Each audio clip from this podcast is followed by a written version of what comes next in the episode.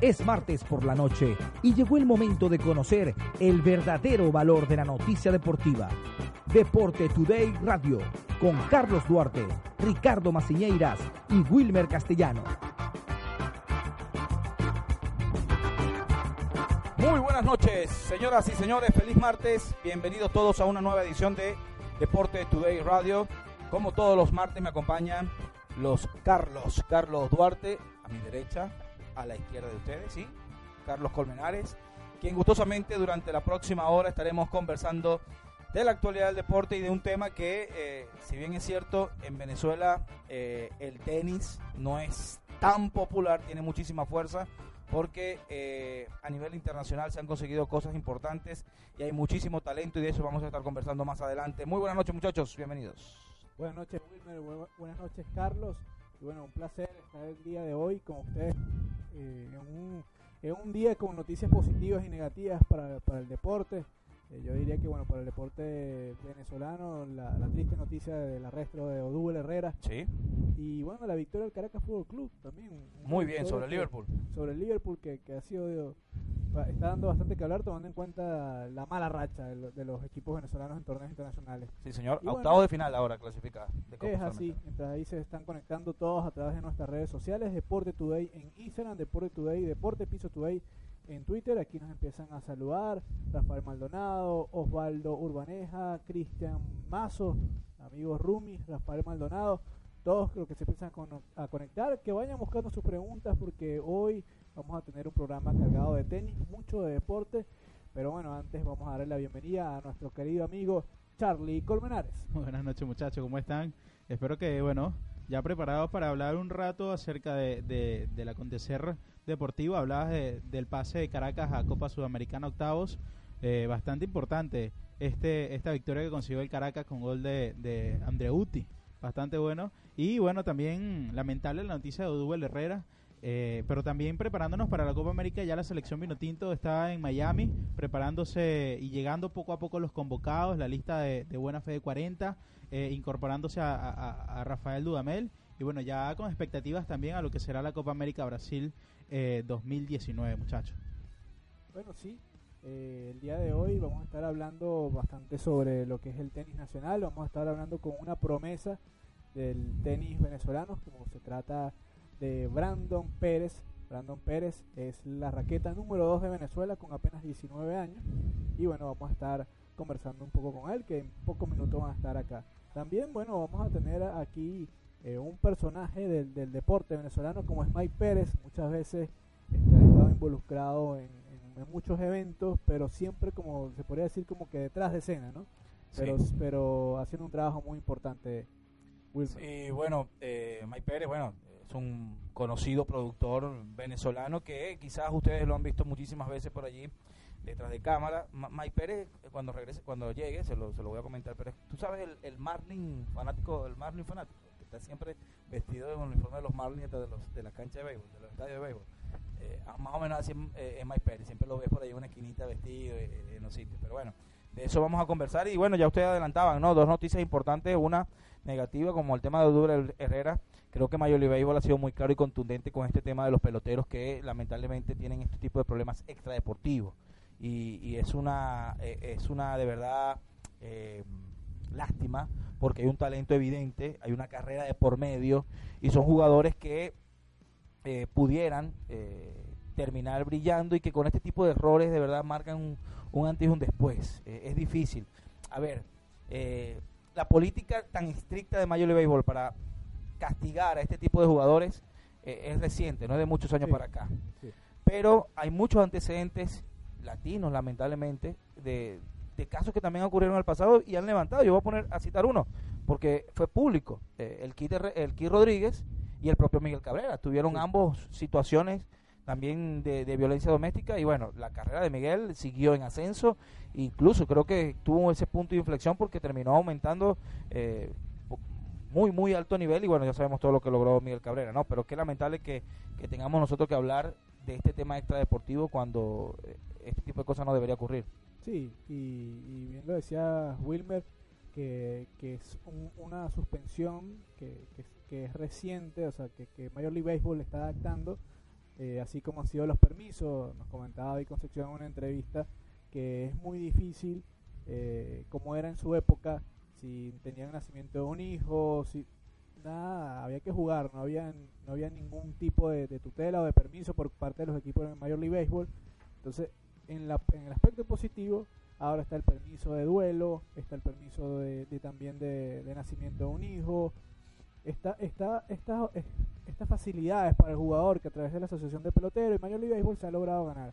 Pero bueno, también está este castigo, como tiene que ver con la suspensión cuando hay una violencia doméstica. Antes eh, ibas a tribunales, ibas a, a, lo que sería lo que te toca como, como ciudadano ¿no? de, responder, pero ahora también te toca una suspensión y eso es bastante lamentable en el caso de Odubel Herrera.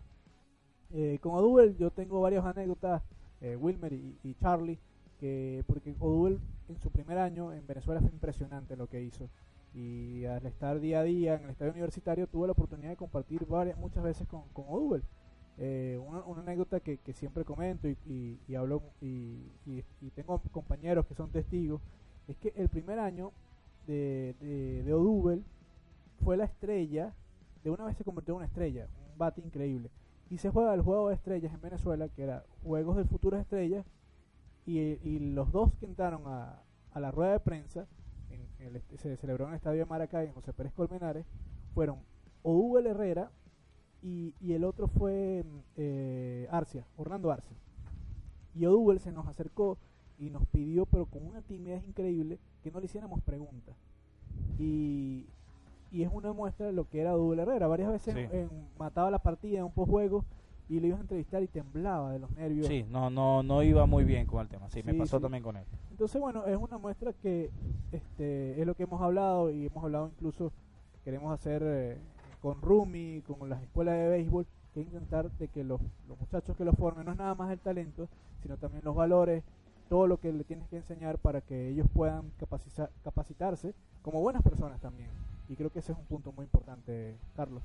Sí, incluso esta semana veía un video lo eh, reposteaba por, por mis cuentas de Instagram de Manuel Piña, que le hacían una entrevista y, y yo le daba puntos a, la buena educación, a, los buenos valores que tuvo Manuel Piña, eh, comparando esto, la formación de, de los peloteros eh, principalmente viene de escasa, pero por lo menos en las, eh, hablábamos la semana pasada de las academias que se están formando en Venezuela, privadas, están implantando mucho este tema, no solo lo deportivo, sino ir más allá de lo personal.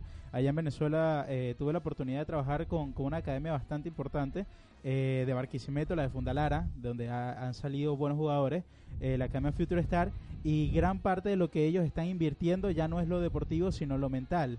El tema de conducta, eh, quizás puede prevalecer en un punto, y Odubel Herrera lo están demostrando, eh, muy grande en la carrera. Puede ser un punto de, de, de sí, de flexión muy grande, o, te puede llevar a la cima, eh, y lo vemos con el ejemplo de Omar Vizquel, eh, un hombre súper educado, un hombre que nunca se, se metió en problemas, lo vemos como Derek Jeter, nunca estuvo involucrado en, ningún tipo de estos inconvenientes.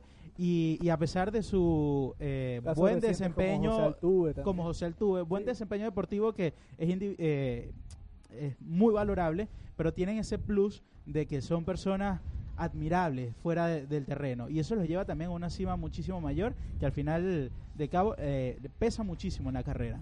Sí, incluso no necesariamente claro que hay un caso muy particular que es el caso de violencia doméstica. Eh, recientemente también sucedió con, con este jugador de que estaba con Tiburones La Guaira, con los Leones del Caracas, Henry Vázquez, eh, que además sale el video, en el video se muestra eh, una, una, agresividad impresionante con, con la que hace daño a, esta chica. Dan Rí era uno de los prospectos más importantes de los Astros y ahí sí prácticamente su carrera terminó. Terminó prácticamente muy joven. Eh, recuerdo que tuvimos la oportunidad de conversar con él luego de esto y, sus ojos eran completamente este, consternados y, tratando de aguantar las lágrimas, ¿no?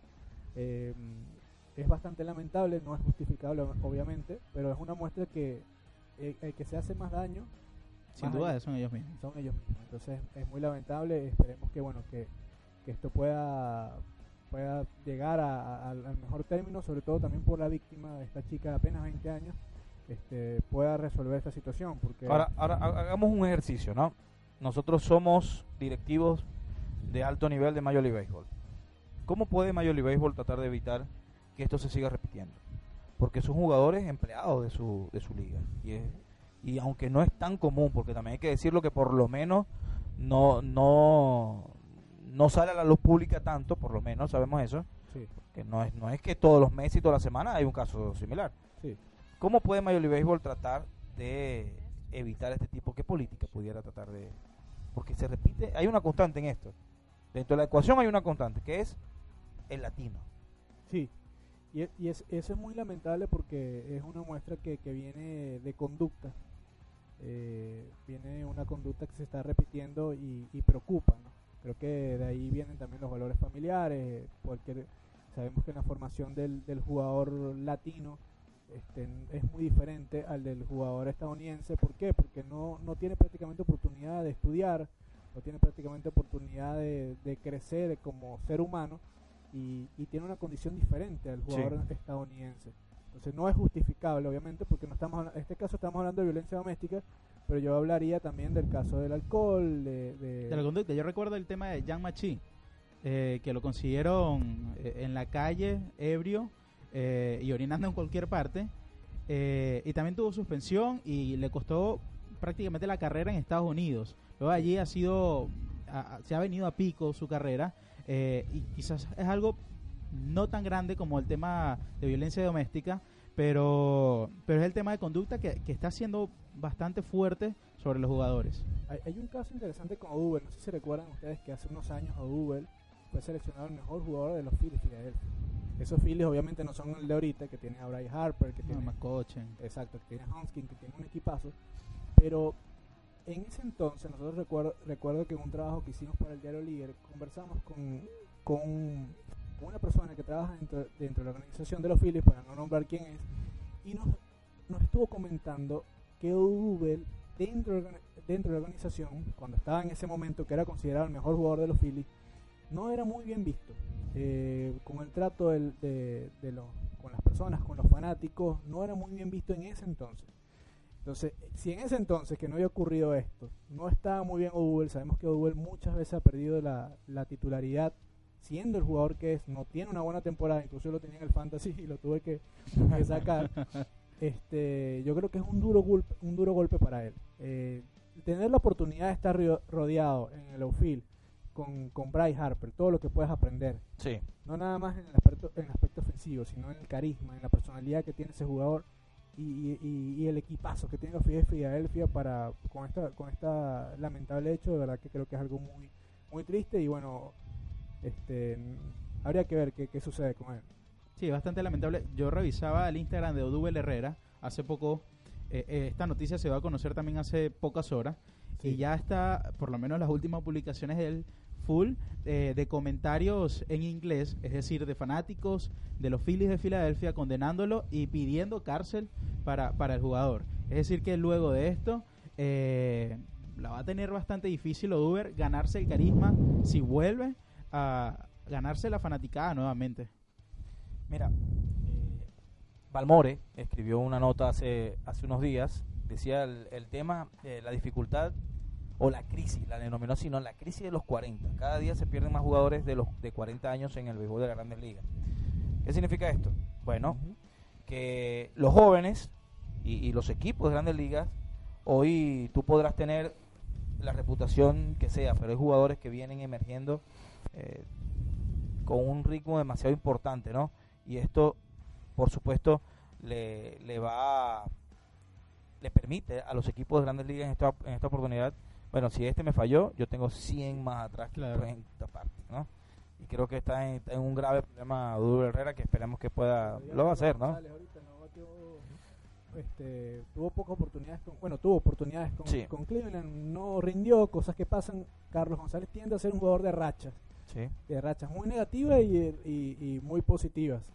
Y, y, bueno, Ahora, la situación de este tipo de jugadores como Carlos, Carlos la vivió Carlos González. Curiosamente, los tres jardineros venezola, eh, zulianos, de mayor prestigio en los últimos años están teniendo una situación complicada este año. Sí. Gerardo Parra fue eh, también dejado en- puesto en asignación, aunque lo contrató los Nacionales de Washington.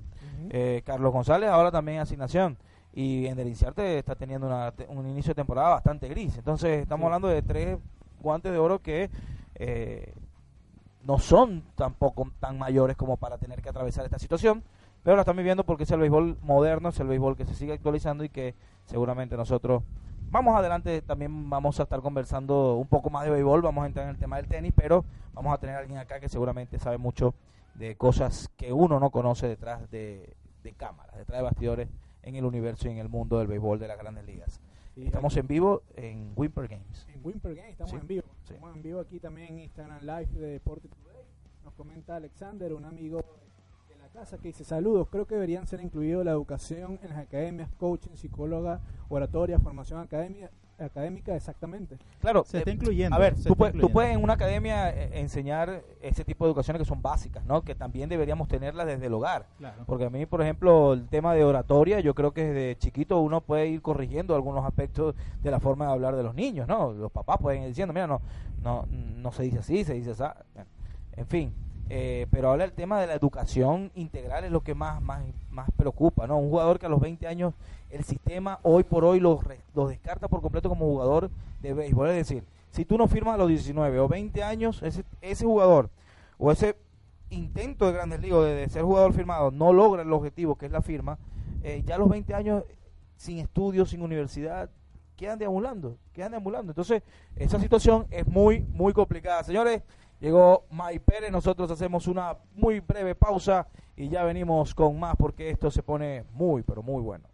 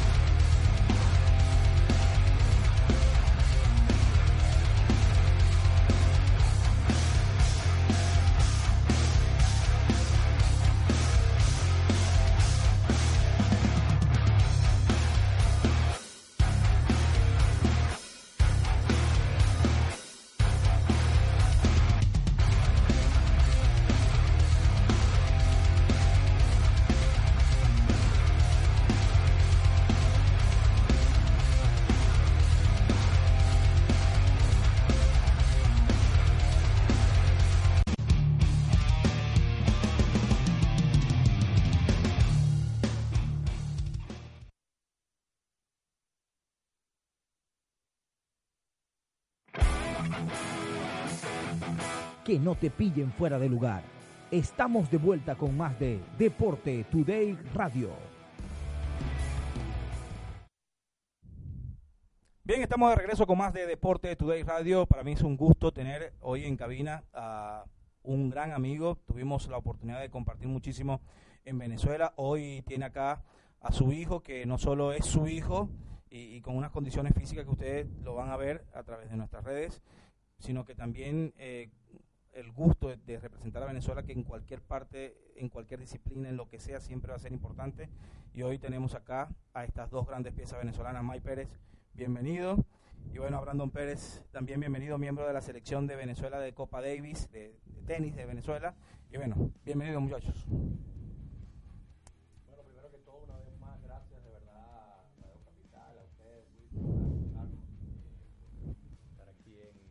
Buenos Aires y darnos la oportunidad de estar transmitiendo de, todo lo que se necesite y vivir el momento aquí en Buenos Aires.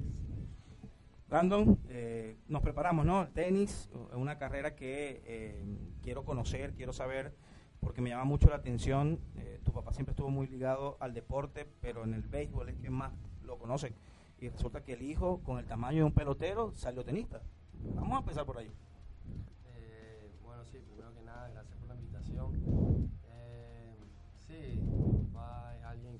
Siempre estuvo metido en el deporte. Eh, desde pequeño yo estuve involucrado con el deporte, jugué béisbol, jugué tenis y nada, al final del día él lo que quería era que hiciera algún deporte y el tenis fue lo que me, me llamó más la atención. Igualmente amo el béisbol, pero nada, empecé a competir y hubieron resultados por ahí. Bueno, Brandon, este, aquí, bueno, para que hables y le comentes un poco a las personas que, te están escuchando sobre tu carrera actual, sobre Brandon de hoy en día. Este, tu papá también nos comentaba que estuvimos compartiendo con él tu evolución, cómo has ido creciendo ahora que te ha tocado estar acá en Buenos Aires. No es fácil cuando sales de, de casa, estar en otro país y estar solo. Va mucho más allá incluso de la parte profesional, sino todo el crecimiento que has tenido que hacer individual como persona ¿Qué estás haciendo acá en Buenos Aires? Explícanos un poco y cómo has, ha podido llevar todo esto, ¿no? Bueno, sí, ahorita yo estoy em, terminando la, etapa juvenil, eh, en transición a comenzar mi carrera profesional. Eh, sí, desde que estoy saliendo del colegio Champañá, teniendo que no estudiar más con mis compañeros, dejar a mi familia y tener que irme a otro país para buscar eh, mejor preparación y buenos entrenamientos.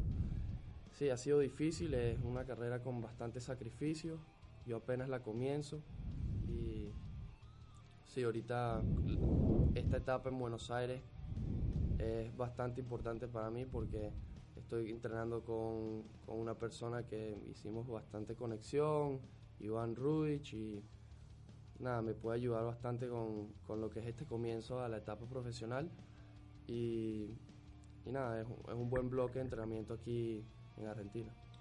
Eh, es un punto importante entonces de tu carrera. Tú hablas de, un inicio y de tratar de, llegar al, al, profesionalismo, pero ya has tenido ya experiencia ya eh, importante, ¿no? Tuviste la oportunidad de ser miembro de esa delegación que viajó a Guatemala en Copa Davis, no pudiste debutar, pero llegó la gran oportunidad en, Uruguay y aunque el resultado no fue el, que esperabas deportivamente hablando, creo que la experiencia fue, importante, ¿no? No, sí, seguro. Eh, ya han habido varias oportunidades. Eh, fue un sueño poder jugar Davis. Obviamente debutar en Uruguay con un equipo que es Uruguay, teniendo a un jugador como Pablo Cuevas. Eh, fue una experiencia muy bonita. Poder ser compañeros de equipo con personas que yo a los 12 años veía competir jugando Davis fue algo bastante positivo para mí. Y sí, también comenzando jugando los torneos profesionales ya como los futuros y los torneos eh, 25.000, pudiendo tirar mi primera final el año pasado en, en Lebanon fue algo bastante bonito también. Y nada, son cosas que te dan ánimo y te dan confianza que, que es como base para seguir mejorando. Sí, eh, estás comenzando, Brandon. Eh, dices tú los primeros pasos profesionales. ¿Cuáles son los primeros objetivos, eh, pensando que eres un chico de 19 años, que debes alcanzar y para qué te estás preparando para eso? bueno, objetivos hay muchos, o sea, hay los objetivos de largo plazo y los de corto. Ahorita comenzando es seguir mejorando, con, conseguir más físico, ponerte en el prototipo ya de un profesional y empezar a jugar los torneos, eh, seguir con los futuros y nada, seguir buscando el, ranking, buscando ranking profesional y cada vez va subiendo, igual como lo hice en junior, hacerlo ahora en profesional y, y seguir la, la, lucha que hacen todos los tenistas. Por lo menos los deportes más populares en Venezuela, el béisbol evidentemente, le podemos decir que popularidad en los últimos años el fútbol pudiera ser, ¿no? Y el baloncesto también porque colectivamente y a nivel internacional Venezuela ha cosechado eh, muchos éxitos en el baloncesto últimamente. El tenis, sin embargo, cuando vienen este tipo de eventos, en Copa Davis, la gente está pendiente y lo ve, ¿no? La gente siempre le gusta saber qué hace el, el, jugador detrás del escenario. Eh, siempre está pendiente qué hace el, Es muy noticioso cómo se comportan ellos internamente. Y para muchos quizás no saben, pero en el tenis también hay un director técnico, también hay un grupo de, gente de preparatoria, no solamente ese hombre individual que sale a la cancha solo, no, hay todo un equipo que trabaja. Háblanos de ese ambiente y, y, cómo se respira desde adentro de un equipo, en este caso la Selección Nacional de Venezuela de Copa Davis. Sí, bueno, no, eh, así es. Creo que en todas las disciplinas no es solo el jugador, viene un equipo de trabajo, los logros vienen de un equipo, eh, están los padres, están los capitanes, los entrenadores, los preparadores físicos, los nutricionistas, los fisioterapeutas, en casos psicólogos.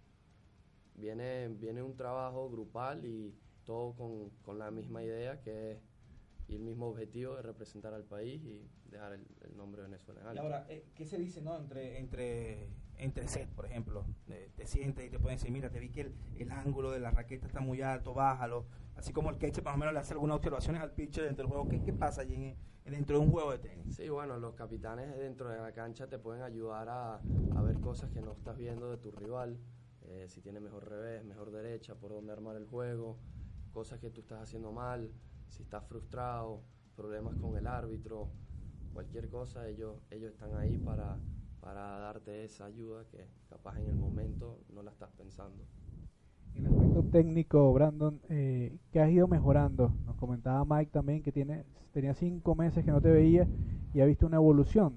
Pero, ¿qué evolución has visto tú en lo personal? ¿Y qué crees ahora que tienes que trabajar? Siempre hay detalles que mejorar. que crees que ahora vas a, vas a trabajar o te vas a enfocar para, para seguir creciendo? Tomando en cuenta que también tienes 19 años nada más. ¿no? Sí, bueno, creo que me, he madurado un poquito más dentro de la cancha. Eh, aprovecho más los entrenamientos. Em, aprendo a, dar gracias a lo que estoy haciendo. Creo que es una experiencia bastante bonita y tengo, tengo unas buenas oportunidades de poder hacerlo. Entonces he madurado un poquito más y eso me ha ayudado en general todo, todo, mi, todo mi juego personal.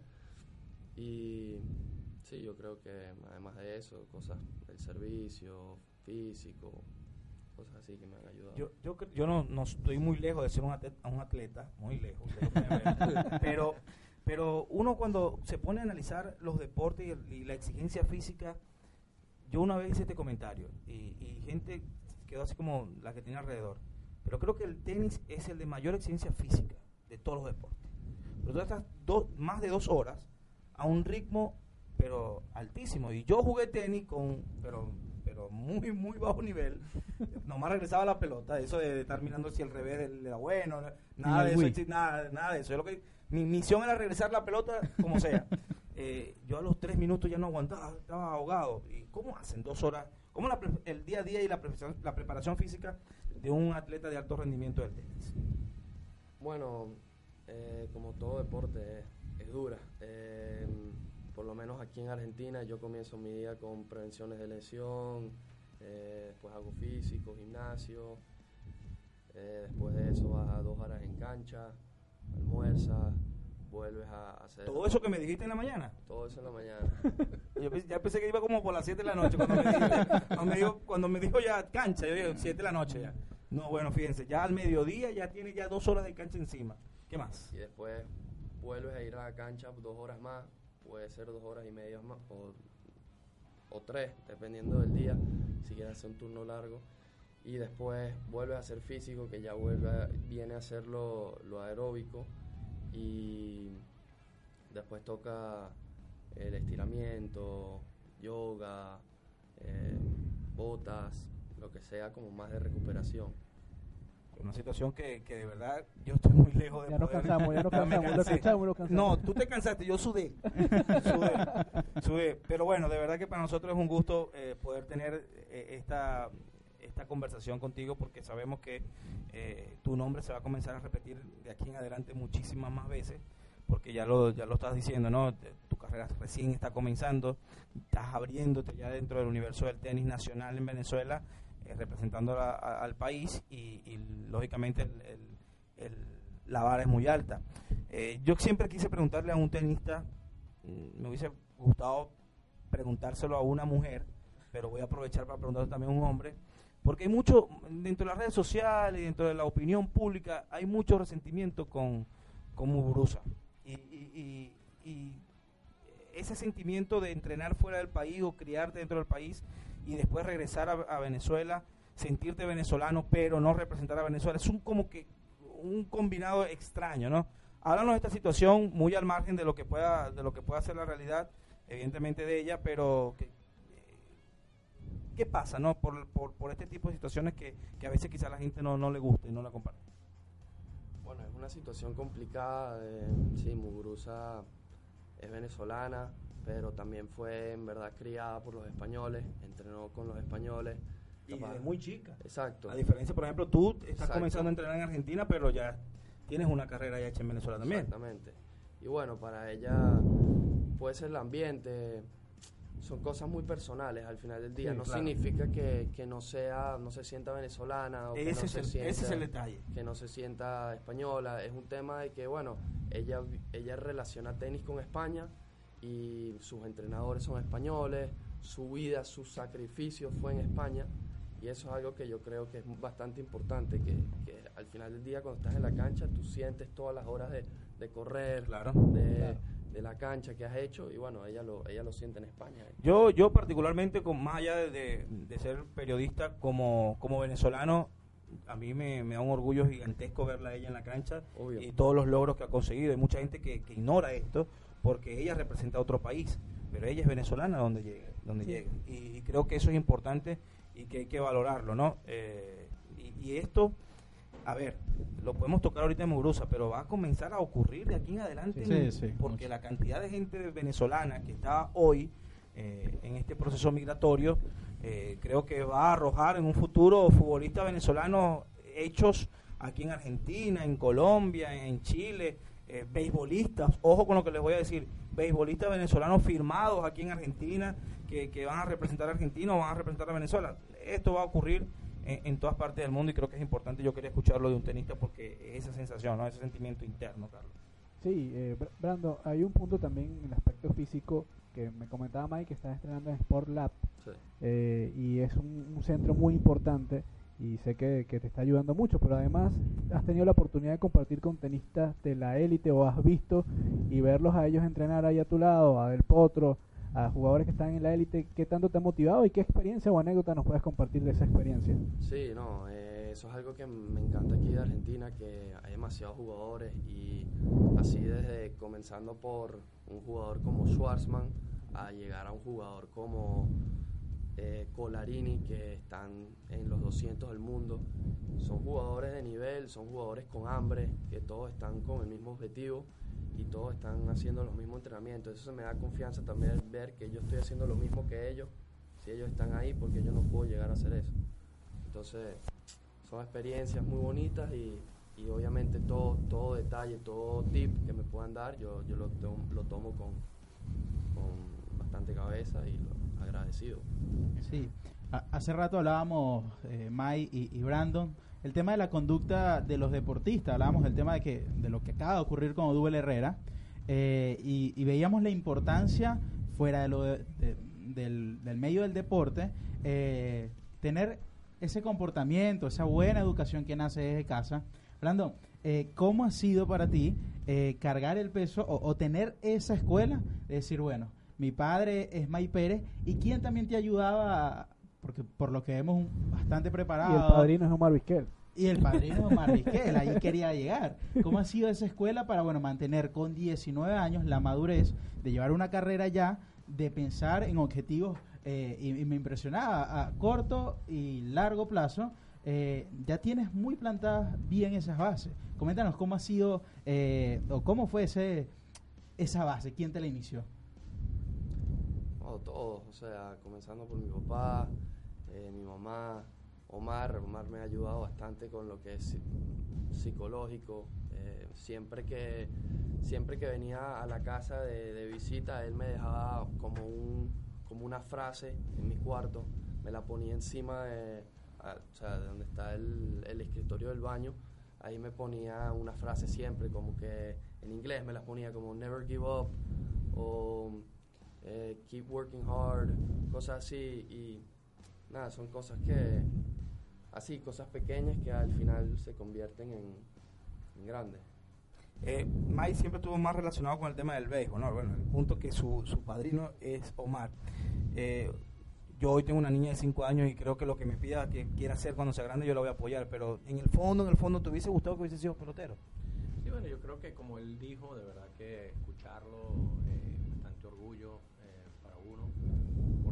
cabo eh, está en el deporte, o sea, y el, el, deporte es educación, el deporte son valores, el deporte eh, te enseña, si juegues X deporte eh, es muy fuerte. Y ya cuando llegas a un, a un, deporte de alto rendimiento, como hoy en día veo que es el tenis, que me ha tocado aprender los últimos 6 o 7 años, es un deporte para locos, un deporte que hay que, que respetarlo, pues un deporte de verdad, eh, de que si estás pensando en que eso es lo que tienes que hacer, bueno, tú eres el que tienes que creer en eso porque al fin y al cabo deportista eres tú. Sí, para mí por supuesto que como, como, como, todo padre, el que uno pueda dominar o algo es que, ah, sí, que pueda jugar béisbol, que pueda jugar lo que uno está, pero al fin y al cabo el deportista es él y el deportista lo que tiene que jugar es lo que él quiere jugar. Eh, tuvo al principio con su mamá porque es que lo llevaba del champañán a jugar torneos de eh, finales de béisbol, finales de, de, de, tenis y él mismo tomó una decisión ya que su entrenador en su momento le dijo, mira, o es una cosa o es otra cosa. Y bueno, él lo agarró en lo personal, un reto y, y no olvida a, a, su equipo, no está en, o sea, está en comunicación siempre con, con, Omar, con otros jugadores, con mismos jugadores que jugaron con él en el, con el colegio. Pero estoy contento que está haciendo algo que le guste, es una disciplina fuerte, algo eh, bien, por supuesto, como le dije yo a Carlos, eh, el tema de que ha madurado, por supuesto, uno también en ese sentido eh, ve, ve, el progreso, pero como siempre yo, eh, muchas mamás y muchos papás en el béisbol le decía, cuye, mira, tengo un chorestó, quiero que lo firmen y broma, y tengo a este que va a ser como el otro, y yo siempre fui de las personas que le decía a la mamá o al papá, ¿sabe? cuando uno lo veía, decía, bueno, ponlo a jugar en otra cosa, ¿entiendes? O sea, sí. siempre es porque a lo mejor todos querían que ese niño fuese un grandes ligas y, no tiene las condiciones, lo que uno más o menos puede ser, y siempre traté en llevar esto eh, con el mismo Brandon, de que no, de no ser yo con mi ojo que puedo tener hacia un ojo deportivo, que sea alguien que conozca de verdad la materia, en dónde puede estar parado, ¿entiendes? Entonces, ah, mira, no, tiene potencial, tiene esto, la motivación que él tiene, las ganas de superarse, la ganas de mejorar, es lo que hace uno como padre en seguir apoyándolo en, en, un deporte tan difícil como es, pues. Entonces ha tenido la oportunidad aquí en Argentina, eh, eh, con David Souto en su momento cuando estaba por aquí, de, presentarnos eh, a Fabián Bengini, hoy en día con Iván Rudich, el Negro Gómez, eh, Sport Lab con Martiniano, que para mí es uno de los, de los gimnasios de tenis especialistas en, en físico, esa gente es increíble. Pues. Entonces, bueno, no, uno está contento en ese sentido, en que está aquí, que, está motivando y más ahora escucharlo. Eh, también un honor lo, lo centrado, lo, lo, maduro y eso lo, no, nos orgullece a nosotros porque de verdad, verdad está en un camino que debería ser. Pues. ¿Cómo lograr, el, Mike, el equilibrio como papá que además conoce el deporte, conoce el comportamiento nos hablabas bien un punto muy importante porque quizás Mike no sabe la técnica que puede saber un profesor, pero sí conoce mucho el comportamiento del, del, jugador profesional, incluso del máximo nivel. ¿Cómo no convertirte en una especie como decían que el papá de Agassi lo, le sacaba el jugo? Y, y bueno, también comentaba el Tuve que, que su principal eh, eh, crítico es su papá, que, que él puede batear dos honrones y el primero que dice, epa, no, pero no bateaste bien, pues ya batea más duro ese honrón. ¿Cómo llegar a, a yo creo que es delicado, Yo creo que, bueno, en toda su carrera, yo creo que uno de, de, las personas más fuertes hacia él he sido yo, ¿entiendes? Sin embargo, eh, es algo de, la carrera, es algo que uno puede ver, que no es solo un alto no, no, es solo eh, eh, el jugar, ¿entiendes? El, el, el, viajar, el compartir. Es un deporte difícil, es un deporte que escogiste y, eso es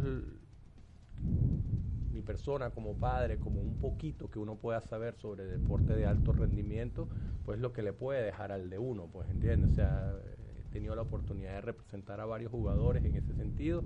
Sin embargo, bueno, este es eh, de sangre, este es el mío, este es el que, el que al fin y al cabo uno trata de ayudar más. Y, pero tiene que, él mismo poco a poco se va a dar cuenta que, que lo que se le ha dicho es lo correcto. Cómo se le ha dicho, cómo no se lo ha dicho, pero al fin y al cabo es lo correcto. Sí, sabemos que quienes escuchan este programa es porque les gusta el deporte, pero por si acaso alguien pudiera estar como que, bueno, pero ¿quién es el papá? Si han dicho de algo del béisbol, vamos a, presentar bien a May Pérez. ¿Quién es May Pérez? Bueno, May Pérez es el right del equipo de softball de, Ramón Corro, de Ramón Corro, de producción de Meridiano Televisión, y ahí fue donde nos conocimos que quedamos campeones dos años consecutivos. Ramón se va, pero lo agarra entre, entre el propio May Pérez y Manuel Rodríguez, se hicieron cargo del equipo y bueno, sacamos ese equipo campeón. Y, y bueno, fueron, pero además también mucha, mucha experiencia en la producción de televisión, muchos años. Eh, ustedes han visto muchísimo su programa y sus producciones que quizás no, no saben. Yo antes que llegara decía que Mike Pérez es como el, el, fanático de los Marlins que siempre está en todos los estadios, que lo ves por allá. Bueno, ustedes se ponen, ponen pausa en todos los juegos, en los eventos importantes. Este es Mike Pérez, porque yo en el Honron ahí lo veías tú ahí, dando carrera, agarrando jugadores acá.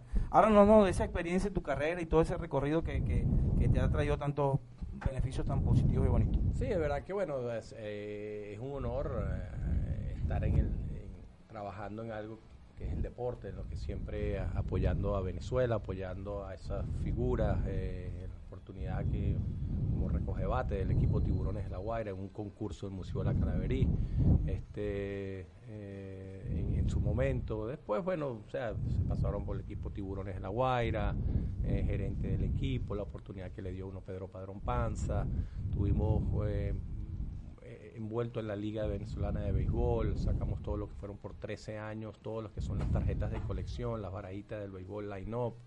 Se extrañan, se extrañan. Son, unas tarjetas de colección de, de verdad que queríamos siempre hacerla a la calidad de Upper Deck, de Tops, dejar algo, pero todo eso fue ligado porque uno era persona del deporte, conocía a los jugadores, estuvimos compartiendo eh, la asociación de peloteros, los derechos, y poco a poco después empezamos a buscar con empresas, eh, valga la cuña para ellos, empresas polar en ese momento, a, a, organizarle los líderes Maltín, las imágenes con, los, con, con las figuras Pepsi, porque al fin y al cabo lo que buscábamos era que no solo los jugadores fuesen conocidos, los que eh, ustedes, los que llevan, llevan, llevan día a día la información de qué fue lo que pasó en el juego de ayer, de 3-3, un honrón, dos honrones, queríamos llegarle a todas esas personas en las cuales no sabían de béisbol. Entonces tener esa imagen en una lata, en algo, era algo que, que esos peloteros como Andrés Galarraga, Luis Ojo, Marvisquel, Maglio Ordóñez, en ese momento, pues eh, gracias a, la empresa como tal, mm,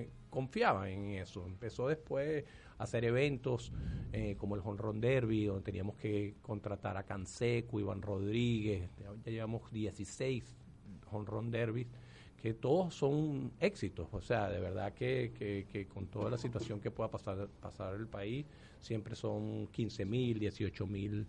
Paralelo a eso, siempre queríamos dejar en alto, porque representamos a Luis Aparicio eh, como tal, como imagen, en dejar eh, lo que es el premio Luis Aparicio. El premio Luis Aparicio es un premio que tenemos nosotros los derechos, en el cual se le otorga al jugador venezolano más destacado en las grandes ligas por 15 años, un derecho avalado por, la, por, por, por el mismo don Luis, por su familia.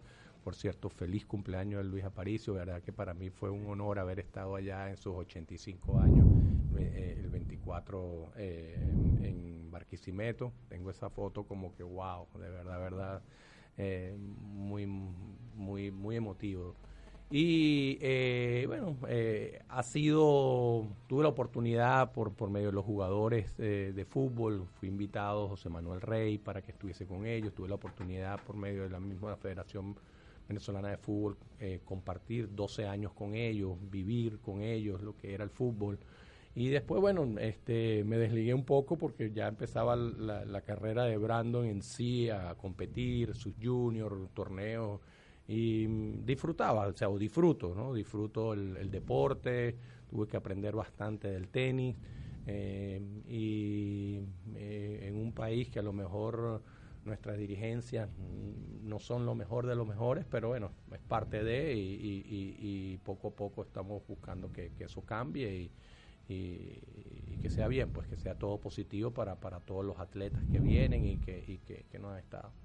Pero chévere, eso más que todo es donde hemos estado envueltos y hoy en día pues seguimos, eh, esperamos que, que, el deporte siga creciendo en Venezuela, como figuras como el mismo señor Jorge Hernández, que le ha dado mucho al, al, al, al deporte venezolano por el baloncesto.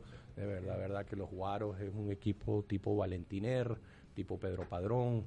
Entonces son figuras y leyendas eh, y, bueno, ellos, ellos en su nivel de ser dueños y nosotros en ser gerentes y en donde podemos llegar. Siempre hemos aprendido que aunque eh, hemos estado siempre con peloteros eh, en nuestros programas diferentes fuera de base, con nuestro gran Beto Perdomo, Ivonne cuando empezaron fuera del área, tie break, eh, fuera del, del aro con, hicimos algo con Jonathan Vegas también, este, gracias a la pantalla Meridiano Televisión en su momento igual. Eh, nos, ha, nos ha brindado la oportunidad de estar ahí en esos momentos importantes y, que bueno hoy en día eh, nos lleva en, satisfacción pues. has vivido muchísimos momentos hablabas del, del cumpleaños de, de, don Luis Aparicio que por cierto yo soy de los que dice que Venezuela está en deuda con Luis Aparicio porque no hay una estatua de Luis Aparicio en Venezuela. Y tú te vas al estadio de Chicago y hay una estatua de Luis Aparicio. Y la, por, me va a decir, no, el que está en Maracaibo es el del papá. De hecho, el, estadio se llama Luis Aparicio el Grande por el papá, no por Luis Aparicio. Y creo que, que, Venezuela debería en algún, en algún estadio, en alguna zona, hacerle un monumento, una estatua, porque lo merece Luis y, creo que en la biografía sí en vida, claro, Y, y, lo merece y creo que para él sería muy muy muy importante porque en la biografía eh, que la escribe el periodista venezolano Augusto Cárdenas, él hace ese comentario justamente. No hay un reconocimiento, él ha sentido quizás en el fondo que Venezuela quizás no le ha dado ese boom que, que, merece Luis Aparicio. Pero bueno, e, era, era una parte. Te codeaste con los mejores, ¿no? Has estado con Andrés Galarraga, con todos los líderes Martín, porque de ahí sale, ¿no? Lo, lo, bien manejado que, que, utilizaron esta, esta imagen. Eh, pero ¿cuál ha sido el momento más especial? Que, has vivido al lado de algunos atletas. Eh, creo que uno pudo haber sido el, retiro de Omar en Toronto, pero a ver, tienes que haber un momento que, sea, nunca lo voy a olvidar. Sí, yo creo que eh, ese último juego de Omar Vizquel en, en, Toronto, donde cuando llamamos a Roberto Alomar, Andrés Galarraga, todos esos jugadores que compartieron con él y nos dijeron que sí, eh, cuando Major League Baseball nos dio los derechos para poder transmitir ese último juego. Eh, eh, de verdad que creo que eso fue algo que tuvimos, no siendo grandes ligas, dejando algo ahí para esa persona que estuvo jugando 24 años en las grandes ligas. Él lo sintió, la familia, toda Venezuela lo pudo ver. Este, de verdad que teníamos un estudio eh, fenomenal, todo el mundo fue a transmitir. Fue Beto, Omar, eh, Andrés, Andrés fue allá, sí, eh, Roberto Alomar, segunda base Carlos Baerga, de verdad, verdad que todos los que nosotros invitamos fue, fueron y yo creo que ese fue el momento más, o sea, como que, como que un toquecito para esa carrera de una persona sobrehumana como, como, como la pasó Marvisquel, 24 años en las grandes ligas. Además hizo una jugada extraordinaria. Sí, bueno, ya, ya, después, ya después el show fue de él. Pues, el show fue que no se esperaba más. No, no, ese hace lo que sea, de verdad, verdad, él se va porque, como decía, pues no, hoy, o sea, le había perdido en que no, no, no estaba jugando y estaba en situación que podía jugar y fue lo mejor para él. Ahora, ahora Mike, eh, tú tienes muchas anécdotas. Creo que Mike puede escribir un libro y termina como la Biblia, de todas las anécdotas que puedes tener. No, tanto eso, no, bueno, bueno yo, yo lo compro. yo lo compro. hay que hacer ese libro, hay que hacer ese libro. Y, y Mike, hay una anécdota que a mí me encanta, que no me la esperaba, que me comentaste sobre Messi, Lionel Messi y la Copa América. Oye, sí, de verdad, verdad que sí, de verdad que en la final de la Copa América en Maracaibo, este Messi Messi pierde eh, el, la, la, final eh, eh, de la Copa América que nosotros fuimos sede Venezuela y nosotros hicimos una edición limitada de unas monedas de colección en el cual este bueno el día anterior pues se le había entregado a, al presidente de la FIFA al presidente de la Federación Venezolana a los presidentes y cuando Venezuela pierde, eh, cuando Argentina pierde, yo estoy en el otro lado de la, de la, de, por donde ellos bajan y Messi molesto con la medalla de plata de, la Conmebol como tal, me dice, ya no quiero hacer, pero dámela, yo te di ayer una medalla, pues tómala pues. Y yo y la medalla de Messi de Conmebol. La tiene no puedo creerlo. No puedo creerlo, nos promete la foto con, la de Te la mando, al llegar a Venezuela te la mando. Eso, te la mando. Eso hay que contarlo, eso hay que contarlo. La mando, te la wow, de verdad que, que, hay que continuar esta conversación. Lamentablemente el tiempo, el tiempo nos apremia. De verdad que para mí, ya se lo había dicho, es un gusto que, que, que podamos tenerlos acá. Y bueno, eh, Brando, muchísimo éxito en, lo que viene. Muchas gracias. Y bueno, Mai, eh, a ti, bueno, igual. Y, y bueno, esta conversación la tenemos que seguir fuera del aire. Lamentablemente, hasta aquí hemos llegado, muchachos. Sí, mira, yo tengo una anécdota. Eh, yo en Barquisimeto realicé un evento eh, y una de las personas eh, buscando patrocinio dentro de estos, eventos me reuní con la gente de Guaros de Lara. Y cuando comentaba quién era como mi lista de quienes iban a estar en ese evento, donde estuvo Rafael Dudamel, estuvo Germán Cartaya, Miguel Bastida, quien era gerente de comunicaciones, me dice, si tú quieres de verdad enseñar en ese evento, llama a un señor que se llama May Pérez. Él te puede hablar de periodismo, de mercadeo, de imagen, de todo. Yo en ese momento realmente, yo tenía 18, 19 años, eh, no sabía quién era May Pérez. Hoy es un honor realmente compartir contigo y me lamento no tomarle eh, la palabra a Miguel eh, de eso, de invitar. Nunca es tarde, eso es verdad. tiene 23 años. siempre, siempre he querido hacer la segunda edición y ya sé que está en mi lista allí. Está listo, aquí estamos para, para ayudar a lo que podamos, aquí estamos. Bueno, muchas gracias Mike, muchas gracias Brando. Vamos a estar pendientes que como está acá en Buenos Aires, vamos a decir más adelante, seguimos hablando del Roland Garros. Ahí quedó mucho por, mucho pendiente. No nos dijo tampoco cuál es su tenista favorito, pero bueno, ya, ya será para un próximo programa. Y muchas gracias por la visita. Gracias a radiocapital.com.ar.